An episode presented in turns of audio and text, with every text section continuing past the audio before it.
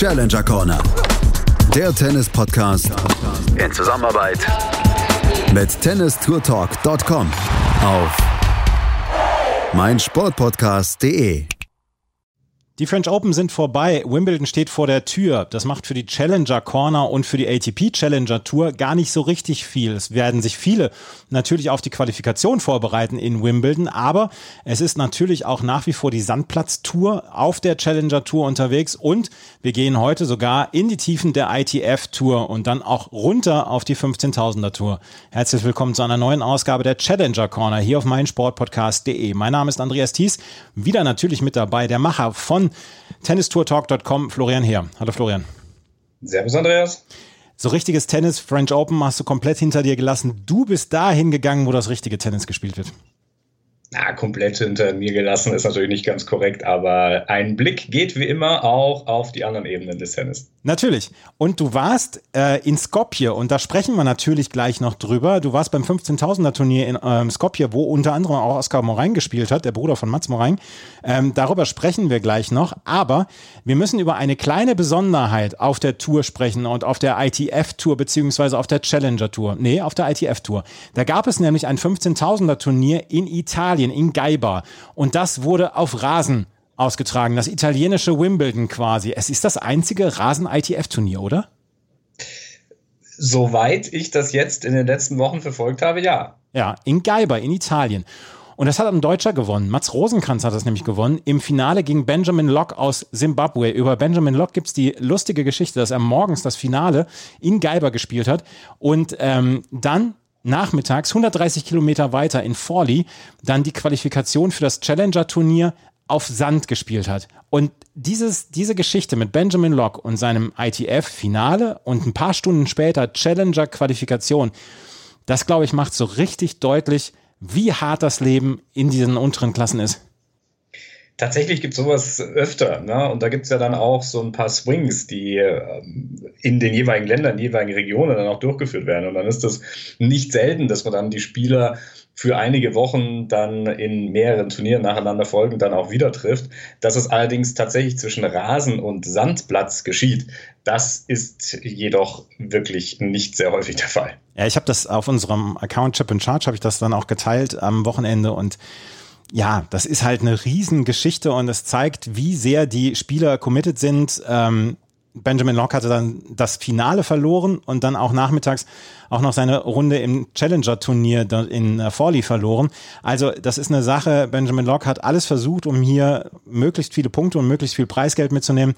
Hat beides nicht ganz so geklappt, weil er im Finale gegen Mats Rosenkranz verloren hat. Und Mats Rosenkranz hat dieses Turnier gewonnen mit 7 zu 6 und 7 zu 6 im Finale. Und gerade das, der erste Satz, der verlief unglaublich lange, gerade auch für einen, ähm, für einen für ein Rasenturnier hat 80 äh, Minuten oder so gedauert und Mats Rosenkranz, 22 Jahre alt, ist da jetzt unter ähm, auf seiner höchsten Weltranglistenposition auf Platz 543. Er versucht alles und er hat in den letzten Monaten durchaus ein paar gute ähm, ITF-Ergebnisse gehabt und ja, es ist trotzdem sehr, sehr schwierig von da unten wegzukommen.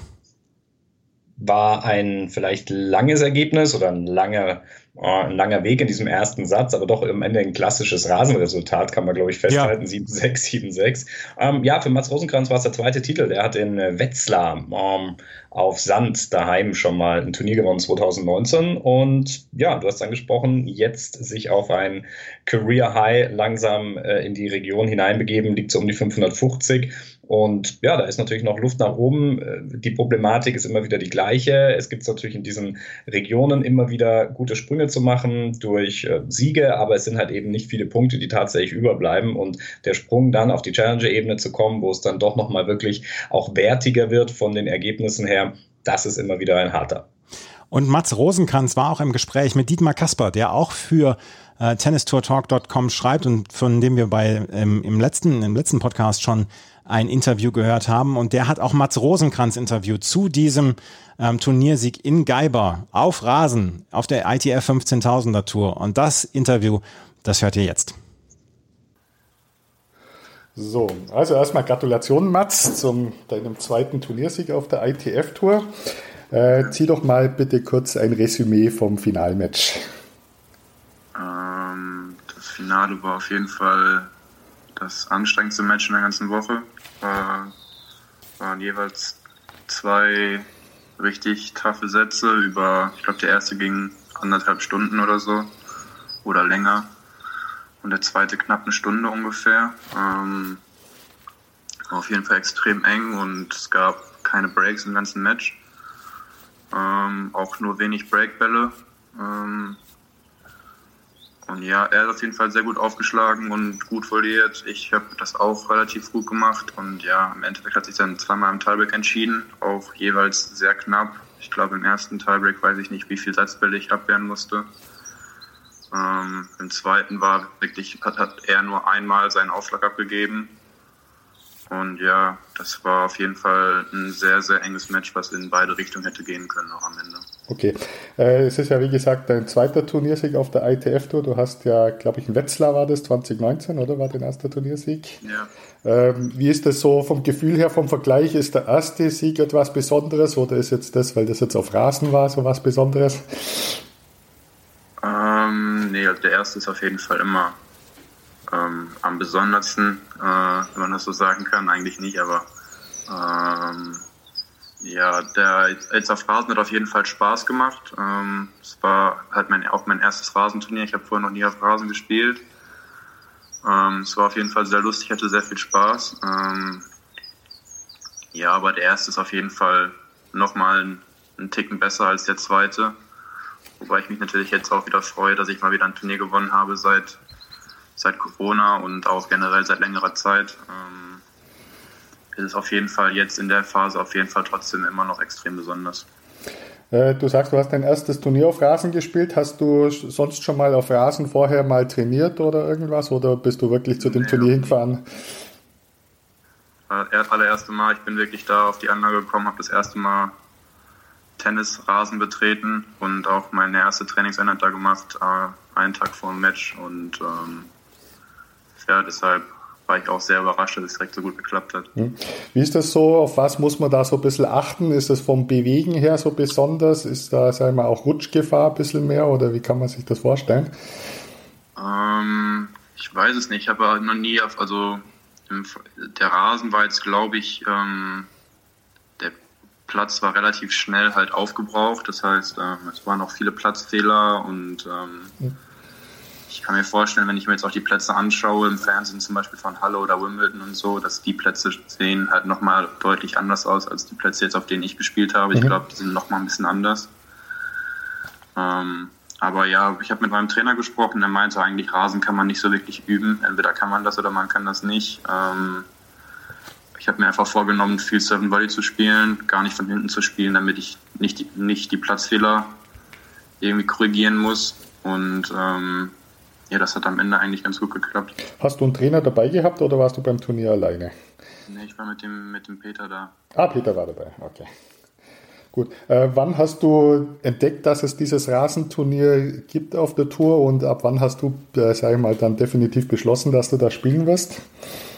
Ähm, ich weiß es nicht, wann ich das genau entdeckt habe. Ich habe eben mal in den Kalender reingeschaut vor vielleicht ein, zwei Monaten. Ähm, habe gesehen, dass da ein Grasturnier drin steht. Ähm, dann wusste ich erstmal nicht, das wirklich Gras ist oder nur so ein Kunstrasen. Das steht manchmal auch, das ist manchmal auch mhm. irgendwo gewesen. Ähm, dann habe ich mir mal die Anlage angeschaut auf Google Maps und dann war das wirklich, sah das wirklich nach einer Wiese aus. Und dann dachte ich, okay, ähm, so Future gibt es eigentlich sonst immer nur, glaube ich, zwei Stück in Australien auf Rasen. Mhm. Und bevor du jetzt mal auf, auf der Challenger-Ebene ein äh, Grasturnier spielen kannst, kann vielleicht noch ein, zwei Jahre dauern. Ähm, deshalb dachte ich auf jeden Fall, ich will da auf jeden Fall mitspielen. Einfach so, weil, weil ich das unbedingt mal erleben wollte. Und dann stand für mich eigentlich relativ schnell fest, dass ich in dieser Woche eigentlich das Turnier spielen will. Wie war das Turnier so von der Organisation her im Vergleich, sag mal, zu anderen Future-Turnieren beziehungsweise Future-Turnieren in Deutschland? Ähm, Im Vergleich zu den meisten Future-Turnieren war es auf jeden Fall sehr, sehr gut. Ähm, die äh, Organisation war mega hilfsbereit, haben alles für, für die Spieler gemacht, haben Wasser zur Verfügung gestellt, haben Fahrservice angeboten, ähm, haben auch Tests bereitgestellt für Corona, hatten äh, gutes Buffet, ein äh, gutes Essen da. Äh, war eine schöne Veranstaltung auch. Also am Ende waren noch mega viele Zuschauer da in, am, am Finaltag, auch am Halbfinaltag waren schon Zuschauer da, was auch äh, schön ist und das, dafür, dass das so ein extrem kleiner Ort war. Ähm, ja, im Vergleich zu Deutschland ist es halt, in Deutschland finde ich die Turniere auch relativ gut. Da sind auch mit am meisten Zuschauer oft, finde ich. Ähm, ja, zum Beispiel jetzt so Kassel ist vielleicht noch mal ein bisschen besser, aber das ist ja auch ein exorbitantes Future. Ansonsten aber ist es ungefähr so wie, wie ein gutes deutsches Future gewesen. Okay. Äh, was planst du jetzt die nächsten Woche an Turniere und du wirst ja wahrscheinlich auch äh, Ligaspiele wieder machen, oder? Ja. Ähm, ja, ich weiß noch nicht genau, welche Ligaspiele ich genau machen werde, aber ich werde auf jeden Fall äh, ein paar Spiele machen. Äh, ich hoffe, das ist so, dass ich am Wochenende meistens Sonntag irgendwie ein Spiel machen kann und dann zum Turnier fahren kann, äh, dass ich beides machen kann. Hm. Äh, ich glaube, ich werde nächste Woche werde ich in Alkmaar spielen beim 25er. Hm. Und danach habe ich noch gar nicht richtig geschaut. Da muss ich immer, da muss ich von Woche zu Woche schauen, ähm, wo ich ins Hauptfeld kommen kann. Hm. Da weiß ich wirklich noch gar nichts. So, du hast ja jetzt ein neues Career High, hast jetzt mal die Top 550 geknackt. Äh, hast du dir irgendwelche Ziele gesetzt, dass du sagst, so bis Ende der Saison, sowas würde ich mir vorstellen vom Ranking oder schaust du eigentlich mehr so auf die Entwicklung vom Spiel? Ähm, ja, ich im Moment mit dem äh, Corona-Ranking-System habe ich mir eigentlich vorgenommen, jetzt kein festes Ranking irgendwie vorzustellen oder vorzunehmen, ähm, weil das einfach extrem schwierig zu erreichen ist, vielleicht auch.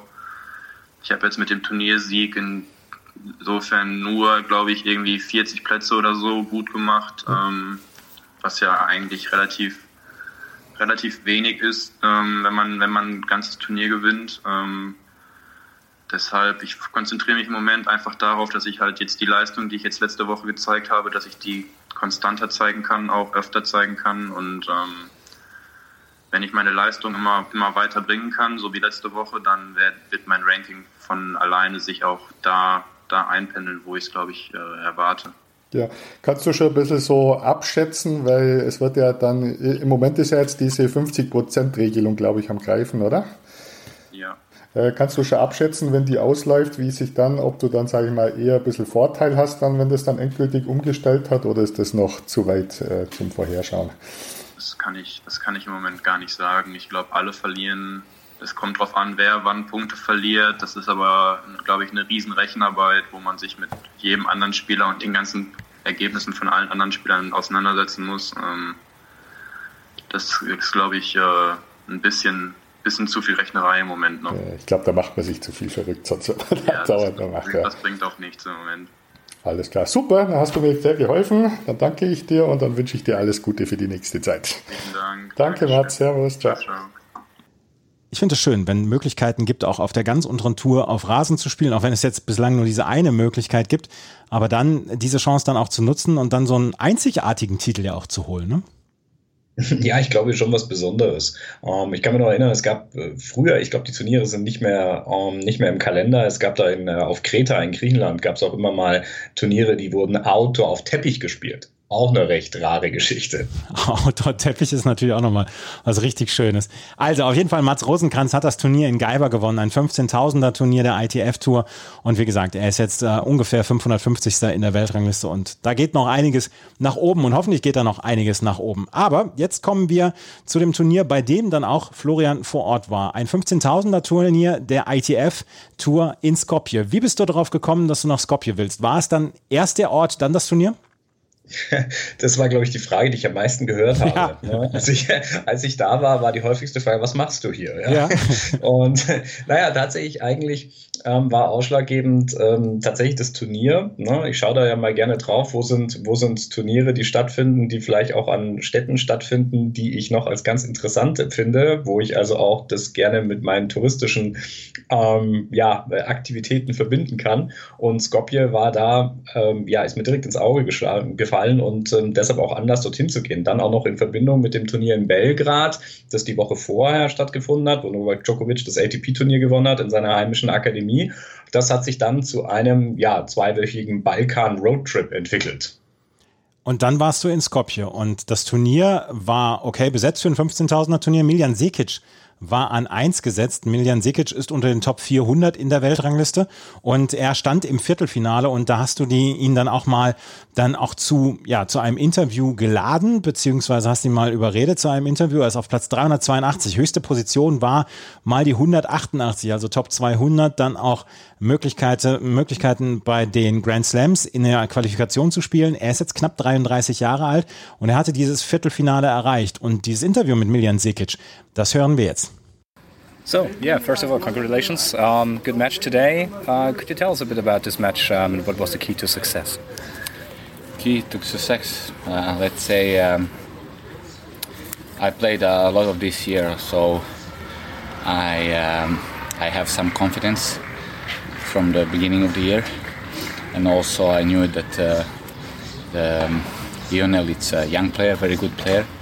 So most of the time they think if they give you know like some effort and if they don't get results they a little bit um, slow down mm.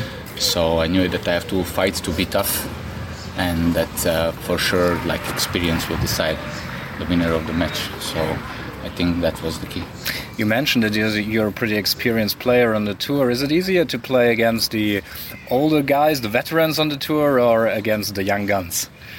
Uh, depends. There is no uh, there is no rule that if the young guy is really you know like motivated and tough. Mm. Of course, it's much more harder because uh, he has uh, new energy and uh, much more power. And the older ones, let's say, uh, sometimes they just give up. They don't feel very well. That's how I do sometimes.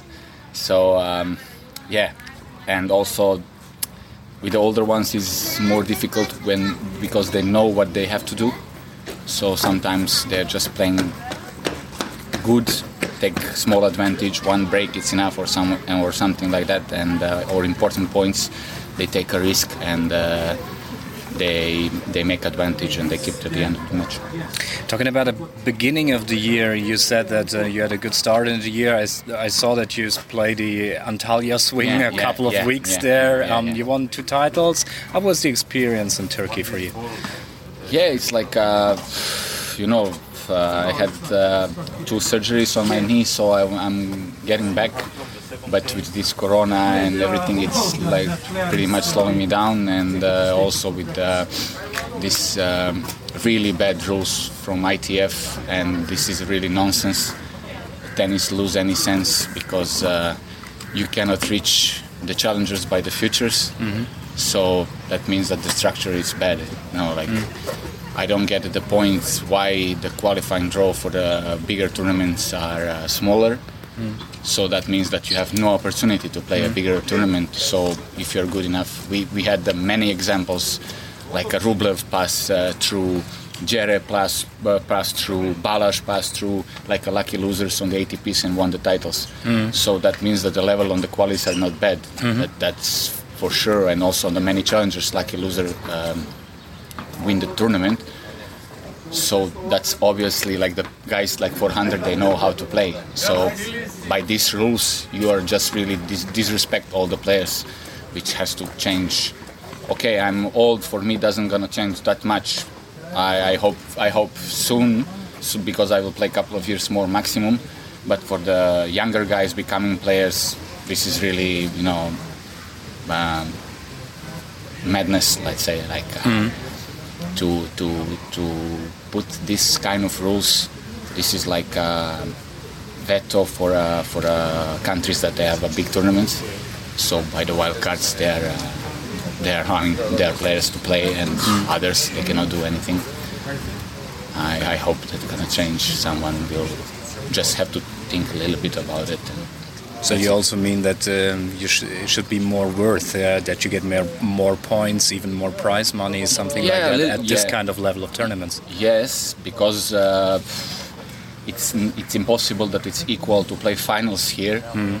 Uh, about it, it's equal the first round of the of the challenger. Mm. So this is you know like to win four matches. Mm. It's impossible. Imagine like. Uh, you, you, you play finals of the challenger and one round of the ATP. Yeah. That's not uh, equal. Okay. So this is really embarrassing for the for ITF to, to make an ATP to, to agree to make these rules. You were uh, talking about your injuries. Um, when did you have your surgeries, and uh, how do you feel now physically? Physically now I'm good, but I had uh, one in 2019, one in 2020. Mm -hmm. So it, it was meniscus on my left um, leg, knee. So um, yeah, I had, I had some difficulties, and uh, but now I'm I'm completely fine. What are your goals? Tennis-wise for the rest of the season and maybe yeah you, you were talking about the, the end of your career already yeah like uh, let's say you never know when you are like oh in my age when you get this kind of injuries uh, if i feel healthy if i feel uh, you know good physically uh, of course I, I, will continue playing as much as i can because i love tennis that's mm. first of all but the goals, uh, let's say, to come back uh, on the on the challenger and ATP level. when I say ATP, I mean uh, qualifying draw where I've been already 180. Mm. So and to play uh, also the the Grand Slams. I had some uh, good results in my career. Like I show up that I can play a good tennis, but I never keep the the um, let's say. Um, I stuck. no worries. No, yeah. I, I, never. I was not consistent, mm. so I never had consistency, mm. which maybe I was, uh, you know, like too young or I had some problems. Uh, doesn't matter, uh, personal problems. Now I feel that I, I can. I have one more try shot. okay. Um, I think there is always a big friendship between the players from Serbia. Um, yeah. Are you in touch with all the other guys? Uh, I'm in touch with all except Novak. I think. Yeah, we, I'm in touch. Let's say more, with some more, with some less, but. Mm. Uh, yeah, with Novak maybe uh, we, we, we practice a couple of times, but I'm not in touch. Like mm. we know each other, we know each other since we were really young, but since beginning but with the others I was uh, much more practicing, playing tournaments, also playing some team matches, and uh, yeah, that's it. We are all say we are all friends. So with someone I'm um, I'm spending more time with some guys, but we are good. Okay, perfect. So all the best. Thank yeah, you. Thank you. Thank you. Vernimmt sich, was man will, dann wilde Gerüchte entstanden. Fast nichts davon stimmt. Tatort Sport. Wenn Sporthelden zu Tätern oder Opfern werden, ermittelt Malte Asmus auf meinsportpodcast.de. Folge dem True Crime Podcast, denn manchmal ist Sport tatsächlich Mord. Nicht nur für Sportfans. Bei Miljan Sekic hat man so ein bisschen auch das Gefühl, die Unzufriedenheit bzw. so ein bisschen Desillusionierung hat eingesetzt, oder? Ja, klar, das ist ja das, was wir vorhin auch schon kurz äh, angesprochen haben. Oh, ein Spieler, der jetzt doch der Anfang 30er ist, er hat es ja auch ganz offen zugegeben, hat gesagt, naja, also für mich ist das vielleicht alles gar nicht mehr so relevant, wie das im Moment läuft und wie sich das weiterentwickelt. Und die Diskrepanz zwischen den großen Turnieren und den eben kleineren Turnieren wird immer größer. Aber er hat das auch in, ja, äh, in Sichtweise auf die jungen Spieler gesehen und gesagt, da muss sich halt etwas ändern. Und ähm, für einen Spieler, der eben ja auch auf der Quali ATP Tour unterwegs war, zum Beispiel hier BMW Open München gespielt, du hast gesagt, Top 200 äh, Spieler, hat ein Challenger Turnier in Todi 2016 mal gewonnen, ist es natürlich dann schon eine ziemlich ähm, ja, krasse Nummer, dann eben auf diesen Turnieren, mehr oder weniger ITF-Turnieren, dann stuck zu bleiben, nach eben auch einer Verletzung. Ähm, klar, äh, er muss natürlich eine Siegesserie starten, hat im Übrigen dann ja auch das Nachfolgeturnier in Skopje dann gewonnen. Da gab es noch ein Turnier im, die Woche drauf, äh, gleiche Kategorie. Aber äh, es ist trotz dieser, dieser Punkte, dieser wenigen Punkte, die man dort eben einfährt, immer noch ein harter Weg zurück. Er ist jetzt im Moment in Grass in dieser Woche und spielt dort ein ITF-Turnier. Und ja, es ist halt wirklich der weite Weg zurück. Er war hier in eins gesetzt, er hat im Halbfinale gegen Alexis Gauthier verloren. Alexis Gauthier hat das Turnier am Ende gewonnen. Im Finale gegen Ryan Neibohr aus den Niederlanden. Und Alexis Gauthier, da hast du zwei Interviews geführt. Das erste ist nach dem Viertelfinale, wo du so ein bisschen tiefer reingegangen bist dann auch. Und das hören wir jetzt. Well, yeah, congratulations. Um, it looked, the scoreboard at least looked pretty easy. Was it that easy on court as well? No, no, no, totally not easy. Uh, I mean, uh, yeah, I'm just happy with the win. Uh, and uh, I think uh, nothing more. Uh, I don't know what to say. I think you just arrived from Bucharest. You played semis there. Yes, um, yes. You're a good run of form, is it? Yeah, it is. Uh, it is actually. Uh, I stopped like two weeks ago to. Uh, I was supposed supposed to go uh, in Croatia to uh, continue uh, another tournament, but I decided to take a week off and train with my coach and to get back on track. You know, and from now now on, I think it's working good. So yeah, I'm happy with this. Can you tell us a bit about your um, practice situation? Who's your coach and where are you based? I'm practicing with uh, the tennis uh, All In Academy okay. in Paris. Uh, so the main manager is uh, Thierry uh, Assian. Mm -hmm. And I'm uh, practicing almost every day with either Mathieu Rodriguez or Marc Jiquel. Marc Jiquel? Both top player, former top player. Mm -hmm. And yeah, very happy with this. Are some of you, um, some of them also traveling with you on the tour? Or? No, never for the moment. Uh, I had once, uh, like one year and a half ago, but uh, with the COVID and stuff, the situation is mm. a bit uh, strange for the moment. So, not from now. I think you're pretty close to your career high currently. Yeah, um, yeah 448. Um, yeah, do you have any goals in terms of ranking positions?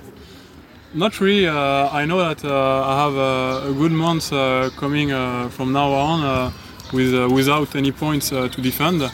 So I know that every win that I do, my ranking is gonna go higher. So yeah, it's motivating, and yeah, I'm pumped for more. Um, is it your first time here in Skopje? Yeah, it is. Um, have you already had a look around? What are your yeah, impressions about the city? It is so beautiful. Actually, I didn't uh, even know uh, the, the, place or the country, and uh, when I arrived, uh, I was uh, immediately amazed. It's so beautiful, really. Everywhere, uh, really so beautiful. Okay. I think this is the first thing I, said with my family when I had it on the phone about this tournament. Like, you should have come with me. it's really almost like a vacation, you know? Okay. So beautiful. Um, and the next opponent will be the top seed. Do you know him? Have you ever played before? Uh, I didn't even know it was going to mm. be him. Uh, I don't look at the draw. okay. But uh, no, uh, I don't know. Don't know him. And I think um, when you're now off, you're also watching a bit of Roland Garros. Yeah, yeah. yeah, I watch uh, almost uh, every matches of the French guys and girls. Yeah. And yeah, it was yeah are you in touch with some of the yeah um, uh, top players of um, uh, in France? Um, yeah, when I see them, uh, you know, uh, everyone uh, know each other, but uh, I didn't get in touch during the tournaments. Mm. yeah. Okay, thank you. So all the best. Thank you. Thank, you. you. So Und das zweite Interview, was Florian mit Alexis Gauthier geführt hat, das war direkt nach dem Finale, als Gauthier den Matchball versenkt hatte. 6 zu 2, 3 zu 6, 6 zu 2 gegen Ryan Nybor. Das hat äh, Alexis Gauthier gewonnen, dieses Turnier. Und das hören wir jetzt auch nochmal.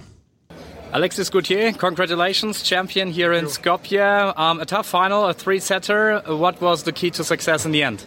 Uh, I think uh, always the same thing. Uh, keep doing my thing, uh, be positive, and uh, yeah, in the end, I had a win, so I'm pretty glad about it.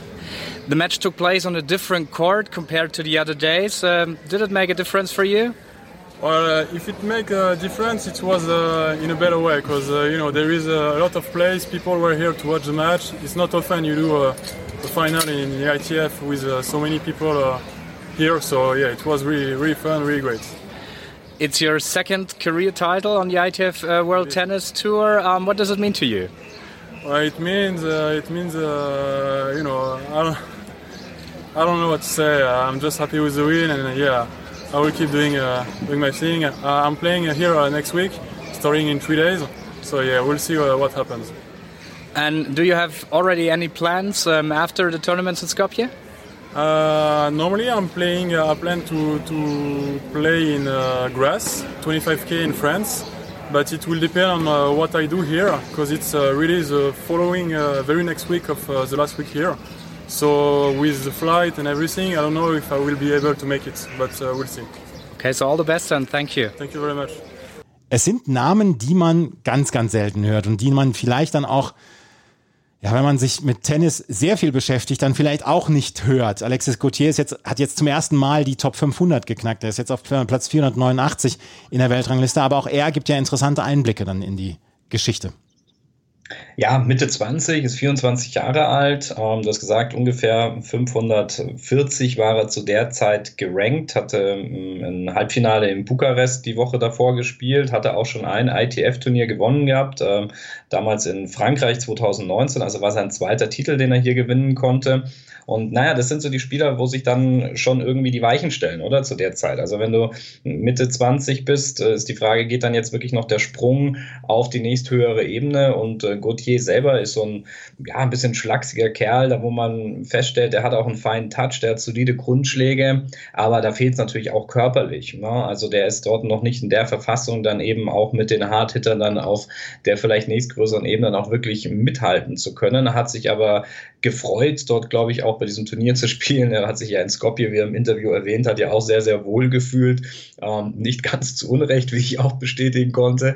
Und ähm, ja, ähm, es waren Zuschauer äh, zugelassen. Ähm, das Turnier hat ja stattgefunden im, ja, man muss sagen, äh, Anführungszeichen, der Turnierdirektor hat mir das so ein bisschen als inoffizielles Leistungszentrum des nordmazedonischen Tennisverbandes vorgestellt, was also mehr oder weniger die größte Anlage des Landes ist. Im Übrigen Übrigen auch war das das größte Turnier des Landes im Herrentennis, wenn man das so betrachtet. Und ähm, da finden jetzt auch in dieser Woche Davis Cup Partien statt. Und also das war schon eine ganz nette Atmosphäre. Es war richtig heiß und aber es waren Stands aufgebaut. Es hätten dort einige Zuschauer auf jeden Fall reinkommen können, wenn es dort natürlich nicht auch gewisse Covid-Restriktionen gegeben hätte. Skopje hat danach auch noch, du hast es eben gesagt, ein Turnier ausgerichtet. Da hat Alexis Gauthier dann das Halbfinale erreicht. Also das waren für ihn zwei gute Wochen, die er dort gespielt hat. Und ähm, jetzt muss ich mal gerade schauen, spielt er in dieser Woche, er spielt wie gesagt in dieser Woche in Grass auch und ist dort auch im Achtelfinale bislang zu dem Zeitpunkt dieser Aufnahme. Alexis Gauthier hat also das Turnier gewonnen. Und in unserer losen, ja, nicht gar nicht so losen Rubrik, in unserer Rubrik You Heard Him Here First, hat ähm, Florian natürlich auch noch ein Interview geführt mit einem jungen tschechischen Spieler, Dalibor Surcina. Ich glaube, er wird Surcina ausgesprochen. Wir wissen es nicht zu 100 Prozent, aber das werde ich dann noch lernen, sobald er unter die Top 200 kommt und dann auch in den Radar von Chip and Charge reinkommt. Der hat auf jeden Fall dort auch gespielt und hat dort auch das Viertelfinale erreicht. Ist jetzt in Bratislava in dieser Woche, hat dort auch das Viertelfinale auch schon erreicht zu dem Zeitpunkt, wo wir aufnehmen. Also er ist ein Spieler, der on the rise ist, 18 Jahre alt und in Tschechien verspricht man sich eine ganze Menge von ihm. Und ihn hatte Florian auch im Interview. Und wie gesagt, in zwei Jahren denkt ihr, Mensch, bei der Challenger Corner, da habe ich den das erste Mal gehört. Yeah, first of all, congratulations. Um, was a pretty emotional one out there. yeah. um, what made the difference in the end? In the end, I don't know. I probably it was a tricky match. I wasn't mentally there today, and that was the that was it. And he was serving for the match. He had 5-4 for love, and then I just was like, uh, okay, I'm about to lose the set, and I, I just. Uh, but I didn't want to give up, so I just kept on playing every point, and then he made few mistakes, and I I went back for five all, and then I, I was just uh, I, I wasn't making mistakes, and he was doing mistakes, so I'm happy. You said you were not mentally here. Um, you're coming fresh from a tournament in uh, Most. You won your first pro title. Um, yeah, how was the experience playing on home soil and winning the tournament? Yeah, it was an unreal tournament for me. I played pretty good there. But it was already my third or fourth tournament in a row, and I played my best there. I think I peaked there. okay. And uh, yeah, now it's just about how strong I will be mentally in the next match and I think it's just about the mental mental strength right now. And you mean physically you're absolutely Phys fine? Physically I'm fine. It's just about like it's my fifth tournament in a row, so mm. it's just uh, already uh, yeah mentally it's uh, already like difficult to focus every single day, and yeah that's that's it. You're one of the best juniors in the world. Um, how can you tell us about the difference playing at juniors level and seniors level? Yeah, I loved playing juniors. It was so much fun, and I played juniors for like three or four years. I uh, really loved playing juniors, but the, the difference is that probably the the adults, let's say, they are more focused, more uh, consistent and uh, they are not doing so many mistakes and just they are, they are more consistent than the juniors. And now, um, what are your goals uh, for the rest of the season and maybe for the next couple of years coming up? I just want to improve uh, in upcoming months or years as much as possible. Not uh, not looking too much on the rankings, just to improve as much as possible, and let's see where I can get. Mm. Can you tell us a bit about your practice situation currently? Yeah, I uh, I uh, switched my coach last year in November, and we worked four months. I didn't play a tournament for like four or five months, and we worked on some things and. Uh, as, as everyone probably can see, it paid off. And now, after this tournament, I will have one week practice session. Then I will play 100k at home in the Czech Republic, and then I'm probably gonna practice two weeks. And your coach now is? Uh, Jan Mašík, he's from Czech Republic, and he was 250 in the world, mm. and now he has good experience as a coach as well. So I think. Uh, I think our uh, our uh, like, relationship. Yeah, yeah, our relationship is pretty good, mm and uh, yeah, I'm very happy with uh, what we are doing. So you're based in Prague or uh, in Prostějov? In Prostějov. Yeah. Oh, okay. Yeah, there's a pretty um, well-known tournament over there. Yeah. Okay. Yeah. So all the best. Thank, Thank you. you very much. Thanks. Dalibor Surcina. Ich hoffe, er wird so ausgesprochen. Ähm, wir haben ihn letztes Jahr in Oberhaching schon gesehen, beziehungsweise war das, ja, das war schon während der Pandemie bei diesem 15.000er Turnier in Oberhaching. Und da wurde er schon damals äh, von sehr vielen Leuten so angekündigt hier, next big thing und so. Ich bin sehr gespannt auf seine Entwicklung. Absolut. Ja, ähm, der kam, das Interview stammte nach einem Sieg im Viertelfinale gegen Alexander Lazarov, war ein hochemotionales Match. Lazarov, ähm, Bulgare, war da mit viel Support äh, unterwegs und ähm, Sircina, ich schließe mich jetzt mal dieser Namensaussprache an, der ähm, ja, hat nicht nur seinen Gegner eben niedergerungen, sondern muss auch schon sagen, ein bisschen gegen äh, die Entourage ähm, seines Gegenspielers auch mitgewonnen. Also hat er schon ein gutes Standing bewiesen. Er kam, und das sagt er ja auch im Interview, aus ähm, seinem Heimat aus seinem Heimatturnier aus Most, wo er seinen ersten ITF-Turniertitel gewinnen konnte, war also mental ein bisschen down, aber hat das dahingehend ganz gut gemacht, ist ja dann auch erst im Halbfinale später ausgeschieden. Er ist ja dadurch schon bekannt geworden, da er 2019 bei den Australian Open ähm, den Doppelturnier-Sieg erringen konnte mit Jonas Vorajtek. Also das heißt, da gibt es ein paar Tschechen, die dort jetzt auch wirklich kommen. Ähm, Jerzy Lehečka ist noch einer, den man dort nennen kann. Da sind einige Teenagers im Moment schon unterwegs auf ITF und Challenger-Ebene. Du hast es angesprochen, diese Woche im Prostejov eine Wildcard bekommen. Also, Prostejov, nicht Bratislava, Entschuldigung, ja. Mhm. Ja, ähm, ähm, die, die, die werden natürlich eben auch gefördert mit den Mitteln, die hier eben den jeweiligen Ländern zur Verfügung stehen. Also Mittel meine ich damit die Turniere, die dann auch in den jeweiligen Ländern ausgetragen werden, wie eben zum Beispiel dieses Challenger-Turnier in Prostejov, was ja auch zu den Klassikern auf der Challenger-Tour gehört. Und das fördert die natürlich, ähm, in diesen Regionen dann auch Punkte sammeln zu können. Und ähm, ja, er ist eigentlich ein eher kleingewachsener Spieler ähm, ist ziemlich schnell auf dem Bein. Das heißt, die, die, die Fußarbeit ist dort ein ganz wichtiger Punkt. Ist die Frage auch hier natürlich körperliche Entwicklung, ähm, um hier die nötige Firepower dann auch zu bekommen ähm, für die Zukunft. Das wird noch so das Fragezeichen sein. Aber für ITF-Ebene, glaube ich, ist er da schon ganz vorn dabei und der nächste Schritt, Challenger, wird dann auch der nächste Entwicklungsschritt sein. Und wie gesagt, Viertelfinale beim Challenger, das ähm, katapultiert ihn dann schon wirklich richtig hoch. Und in dieser Woche, wie gesagt, zu einem Zeitpunkt, wo wir aufnehmen, knapp 70 Plätze durch ein Viertelfinale im Prostejov beim Challenger schon gut gemacht. Und wenn man auf die Weltrangliste guckt, unter den äh, jungen Spielern unter 19 Jahre alt, ist er im Moment schon auf Platz 6. Da ist natürlich jemand wie Carlos Alcaraz, der wahrscheinlich auch in seiner Entwicklung und vielleicht dann auch in seinem Potenzial noch eine ganze Menge mehr drauf hat. Aber da ist dann Holger Rune noch mit dabei, über den haben wir ja auch schon hier gesprochen. Dominik Stricker, über den haben wir auch schon gesprochen hier. Arthur Cazot aus Frankreich, Shintaro Mochizuki, der auch schon bei den Junioren Grand Slams gewonnen hat. Und dann ist da schon Sorgina. Und das ist eine Geschichte, da müssen wir darauf aufpassen, beziehungsweise das müssen wir uns angucken für die nächsten Jahre. Da könnte jemand nachkommen, der auch in Tschechien er sollte, er sollte jetzt nicht unter den Druck gesetzt werden, die Nachfolge von Thomas Berdich oder so anzutreten, aber wenn er so eine Karriere wie Jerzy Wessely zum Beispiel hat, ist es ja auch nicht so schlecht. Ja, bleibt abzuwarten. Also ich glaube, ähm, die Jungs sind auch relativ entspannt, muss ich ganz ehrlich sagen. Also mit denen, ich, die du jetzt da auch aufgezählt hast, habe da mit einigen in dieser Zeit ja auch gesprochen. Und wenn man die immer so anspricht und sagt, na, wie schaut das aus, Ranking und so weiter, äh, dann äh, kann es sein, dass das Plattitüden sind, aber tatsächlich ähm, äh, scheinen die sich gar nicht so viele Gedanken darüber zu machen, sondern die denken wirklich an ihr nächstes Match, die wollen das nächste Turnier gewinnen. Das ist der ihr Ansporn und der ihr Anreiz. Und ich glaube, das ist die Denkweise, die dann auch sehr, sehr sinnvoll ist. Und ähm, bei Alcaraz ist natürlich da auch Riesenerfahrung mit dahinter, äh, mit, mit, mit, mit, ähm, äh, mit Juan Carlos Ferrero in der Box. Das ist klar, dass einer, der ihn natürlich dann hier ganz klar sagt, wie er quasi sich hier zu konzentrieren hat und dass das erstmal hier immer Step by Step gehen soll.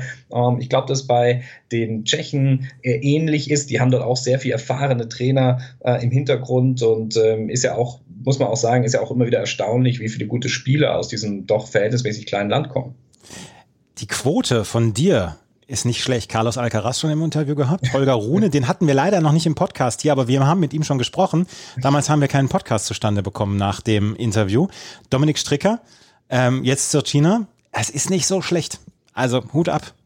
Und wie ja, gesagt, Yannick, Yannick Sinner ist dein, dein, dein bester Fang bislang. Ja, ich wollte gerade sagen, das war natürlich so der, der beste Zufall an der ganzen Geschichte. Das war äh, die Mutter der, der Reihe. Ja, ja, absolut.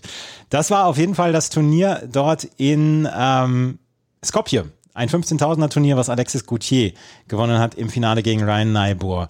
Und jetzt wollen wir natürlich dann auch nochmal auf die Challenger der letzten Woche zu sprechen kommen, weil es gab einige und es gab einige wirklich gut besetzte. Zum Beispiel in Nottingham. Dort hat Francis Tiafoe gewonnen, das äh, Turnier. Und er ist jemand, der sehr mit dem Selbstbewusstsein gehadert hat, viele frühe Niederlagen und hat sich jetzt dann so ein bisschen ja auch auf die Challenger Tour begeben, um mal wieder Siege einzufahren. Und er hat das Turnier dann gewonnen und hat hinterher gesagt, ich bin total froh, ich brauchte das unbedingt. Und das ist ein riesen Challenger Turnier und er wird bei den, äh, beim Turnier in Wimbledon dabei sein und es geht nichts über Selbstvertrauen. So ist es. Und ähm, irgendjemand hat ja mal auch gesagt, Tennis ist so ein Sport für Verlierer. Ne? Also von den meisten Turnieren reist du als Verlierer ab. Und ähm, deshalb ist natürlich wichtig, auch mal als Sieger ähm, Turnier verlassen zu können. Und bei TFO, der hat sich ja letztes Jahr, selbe Woche, da war er dann in ähm, Forli, ähm, glaube ich, unterwegs äh, auch gewesen, äh, wo er dann ein Turnier gewinnen konnte. Und ähm, ja, das ist eben wichtig tatsächlich für Selbstvertrauen. Ähm, in dem Fall war es auch ganz witzig, weil ähm, das ja auch ein Rasenturnier ist. Nottingham ist ja ein Turnier, was auch oft so zwischen ATP-Tour-Ebene und zwischen ähm, Challenger-Ebene so ein bisschen pendelt, abwechselndweise, wenn man sich die letzten Jahre und Jahrzehnte Jahrzehnte da bei dem Turnier anschaut. Er war der erste US-Amerikaner, der einen Challenger-Titel auf Gras gewinnen konnte seit 2015. Tja, also auch noch eine richtig gute Geschichte rund um Francis Tiafoe und das Challenger-Turnier in Nottingham. Ein ganz, ganz interessanter Name, der so langsam sich in der Weltrangliste nach oben arbeitet. Das ist Sisu Bergs aus ähm, Belgien. Der hat bislang hat er ein richtig, richtig gutes Jahr. Der hat am Wochenende seinen dritten Challenger-Titel geholt und es steht jetzt schon unter den Top 220 in der Weltrangliste. Er hat in diesem Jahr schon im März in St. Petersburg auf Hartplatz gewonnen, Ende März dann in Lille auf Hartplatz und jetzt hat er dann auf Sand in Almaty in Kasachstan gegen Timofey Skatov gewonnen in drei Sätzen und er prescht durch diese Weltrangliste im Moment und ist einer, Menschen, die die Challenger Tour auf dem Zettel haben, haben seit Monaten Siso Bergs auf dem Zettel. Absolut. Und zwar, ähm, ja, zu Recht. Ähm, der ist so ein bisschen unterm Radar gelaufen. Der hat die Turniere, die du angesprochen hast, teilweise aus der Qualifikation gewonnen. Das heißt, er war noch nicht wirklich im Main Draw, teilweise sogar als Lucky Loser. Ich konnte ihn während der Turnierwoche in Heilbronn kennenlernen. Im Übrigen auch ein richtig super Typ, ja, total relaxed, ähm, sehr eloquent. Und ähm, deshalb äh, gilt es da richtig drauf zu achten. Der ist auf verschiedenen Belegen richtig stark unterwegs. Und der hat äh, nach dem Turnier in Almaty auch gesagt, dass er eigentlich darauf gewartet hat, endlich eben mehr Challenger zu spielen und ähm, war dann natürlich mit seinem dritten Erfolg mehr als happy. Und ich glaube, je mehr Gelegenheiten er auch bekommt, sich auf dieser Ebene zu beweisen, desto erfolgreicher wird er sein. Und ähm, ich gehe fest davon aus, dass wir den sehr, sehr bald auf der ATP-Tour begrüßen dürfen. Platz 220, ich habe es jetzt nochmal nachgeguckt, letztes Jahr, als die ähm, Pandemie kam im März, da hat, äh, stand er auf Platz 528, hat sich auf 15.000er Turnieren in Herakli und Monastir und so verdingt Und jetzt ähm, geht es wirklich durch. Er hat im März, wie gesagt, hat er eine riesen äh, Leistung gebracht in St. Petersburg. Du hast es gesagt, durch die Quali ähm, ins Finale gekommen, ähm, hat sich dann, ähm, ja, hat sich dann in Lille weitergespielt und hat auch in Heilbronn hat er mitgespielt. Oerasch, er ist jetzt auf der Challenger Tour etabliert und diesen Sprung von diesen ITF-Turnieren zu den Challenger-Turnieren, das ist ein sehr schwieriger und Siso Bergs, 22 Jahre alt, der scheint es jetzt geschafft zu haben und auf den müssen wir auf jeden Fall in den nächsten Monaten Acht geben und vielleicht kriegen wir in den nächsten Monaten auch hier für die Challenger Corner noch ein Interview mit ihm, weil ohne geht's nicht. Ja, sehr gerne. Wir hatten ja aus Heilbronn äh, ein bisschen noch äh, nachzuholen eigentlich. Ähm, ich habe, wie gesagt, mit ihm dort sprechen können und äh, war, wie gesagt, sehr, sehr angenehmer Gesprächsgast. Und er ist vielleicht, weil wir das ja vorher gesagt haben, so ein bisschen die Ausnahme zu den anderen. Ne? Also wenn du natürlich kontinuierlich viele, viele Turniere gewinnst, aber dann musst du eben auch viele, viele gewinnen, dann kannst du natürlich diesen Sprung schaffen, ohne dass du jetzt ein 18-jähriges Supertalent bist aus einem, äh, aus einem Land, was dir dann die Möglichkeit geben kann, mit Wildcards auf den einzelnen Turnieren direkt ins Main Draw reinzukommen. Das heißt, hier ist eben viel der Fall, Quali, vielleicht sogar Lucky Loser, also der richtig harte Weg. Und ich glaube, das macht es nochmal umso wertiger. David Goffin, sieh dich vor. Ähm, Siso Bergs aus Belgien hat das Turnier gewonnen. Alter Bekannter hat in äh, Lyon gewonnen, das äh, Challenger-Turnier auf Sand, das war Pablo Cuevas. Hat dann auch gleich noch im Doppel mit Martin Cuevas, seinem Bruder, das Turnier gewonnen. Und Pablo Cuevas auf Sand immer eine Schau. Und ähm, ja, in seinem, in der ja, Phase seiner Karriere, da muss er dann auch nicht mehr jedes, jeden Quatsch mit Rasentennis und so mitmachen. Ne? Ja, gehört noch zu den klassischen Sandplatzbühlern, oder? Ja. Ähm, das ist noch so die alte südamerikanische Tradition, führte hier noch fort. 15. Challenger-Titel war das, ähm, um hier König von Lyon zu werden. König von Lyon ist Pablo Cuevas geworden. Und dann haben wir noch ähm, zwei Turniere in Bratislava, auch auf Sand. Hat Helen Grigspor gewonnen aus den Niederlanden, der auch so langsam aber sicher sich einen Namen macht und der ja auch so langsam aber sicher die Top 100 angreift. Er ist im Moment auf Platz 120 der Weltrangliste. Ich habe ihn das erste Mal vor zweieinhalb Jahren in Rotterdam damals gesehen, als er eine Wildcard bekommen hat beim 500er Turnier. Und damals war er noch komplett overmatched. Und inzwischen sieht er so aus, als könne er wirklich auf der ATP Tour mithalten. Und er muss halt noch weiterhin die Challenger Turniere mitspielen, aber wer weiß wie lange noch. Und wenn er so weitergeht, geht ja vielleicht schon was mit einer äh, geht schon was mit einem Hauptfeld in äh, bei den US Open. Ist nicht so weit entfernt mehr. Ja, also ich glaube auch, dass wir den äh, ähnlich wie es mit Bergs ist, sehr, sehr bald auf der ATP-Tour sehen werden. Ähm, bei den Niederländern ist ja auch so ein bisschen das Problem, es gibt dann nicht so viele Turniere. Ne? Du hast gesagt, Rotterdam, da bekommt er dann eine Wildcard, dann bekommt er meistens einen Riesengegner in der ersten Runde, wo ihm das punktemäßig jetzt nicht viel einbringt. Challenger-Turniere sind in den Niederlanden auch eher rar geworden.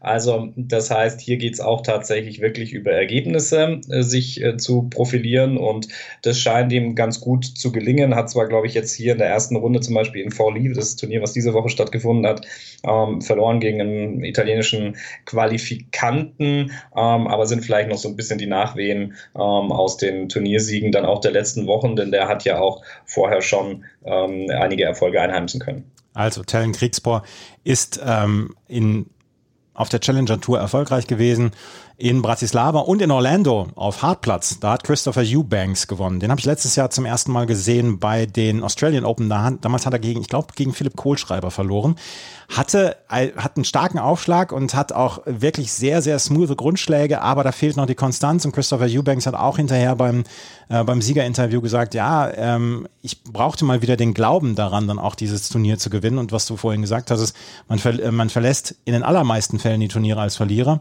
Christopher Eubanks hier also in Orlando auf Hartplatz dann erfolgreich. Das ist auch einer der Spieler, die wahrscheinlich nicht den ähm, Gang antreten zu nach Wimbledon, sondern der bleibt dann nach, den, äh, nach dem Turnier in Wimbledon dann auch in den USA und wird sich wahrscheinlich dann auf die US Open Series vorbereiten, beziehungsweise auf die Challenger-Turniere dort in den USA, die auf Hartplatz stattfinden. Ja, das war unser kleiner Überblick, den wir jetzt haben. Jetzt steht Wimbledon vor der Tür und danach geht es dann auch weiter. Und dann werden wir in Hamburg sein und mal gucken, welche Challenger-Spieler sich da vor unserem Mikro verirren. Florian, ich danke dir sehr für deine Zeit. Sehr gerne.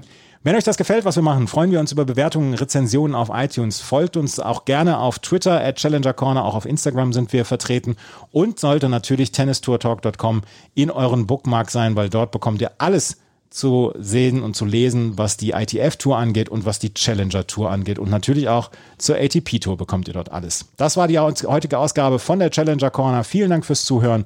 Bis zum nächsten Mal. Auf Wiederhören. Challenger Corner. Der Tennis-Podcast in Zusammenarbeit mit tennistourtalk.com auf meinsportpodcast.de. Wie baut man eine harmonische Beziehung zu seinem Hund auf? Puh, gar nicht so leicht. Und deshalb frage ich nach, wie es anderen Hundeeltern gelingt, beziehungsweise wie die daran arbeiten. Bei Iswas Dog reden wir dann drüber. Alle 14 Tage neu mit mir, Malte Asmus und unserer Expertin für eine harmonische Mensch-Hund-Beziehung, Melanie Lippisch. Iswas Dog? Mit Malte Asmus. Überall, wo es Podcasts gibt.